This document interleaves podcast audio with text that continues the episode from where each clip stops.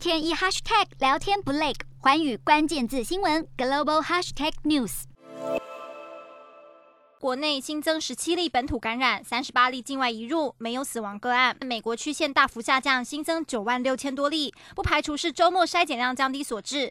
纽约市将向病毒检测呈阳性以及染疫风险较高的人提供新冠口服药，不但免费，还会直接配送到府。英国新增近六万两千多例，疫情有缓步降温的趋势。国民健保署表示，本周起将开始让五到十一岁孩童中有较高染疫风险的人接种疫苗。法国新增二十四万九千多例，疫情有降温的迹象。政府将在二月二号开会讨论当前的疫情状况，同日也将解除防疫限制。不过，有专家警告，疫情还没有结束，不能松懈。德国数据下探来到十万九千多例，各地爆发大规模示威活动，数千人上街抗议政政府的各项防疫措施，要求当局不得颁布强制疫苗令。日本新增七万八千多例，虽然确诊数曲线下探，但是全境的重症患者数上升到七百六十七人。比前一周还要多出约一点八倍。印度曲线继续下探，来到二十万九千多例。政府表示，当地的疫苗接种计划顺利。截至目前，百分之七十五的成年人口都已经完整接种两剂疫苗。南韩新增一万七千多例，疫情持续延烧。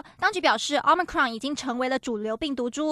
年节过后，筛检量恢复正常，确诊数可能会大幅增加。印尼疫情持续延烧，通报一万两千多例，当地的 Omicron 病例持续上升。卫生当局表示，恐怕将迎接第三波疫情。中国新增五十八例，四十例是本土病例。为了避免疫情在农历春节期间升温，当局发布聚餐的指引，呼吁非必要不聚餐。若要聚餐，人数需控制在十人以下，并且在两小时内结束。Hello，大家好，我是环宇新闻记者涂文君。如果你有聊天障碍、话题匮乏，想要跳脱舒适圈，现在只要追踪环宇关键字新闻 Podcast，就可以体验一场沉浸式的国际新闻飨宴。从政治、经济到科技，一百八十秒听得懂的国际趋势，让你一天一 Hashtag 聊天不 lag。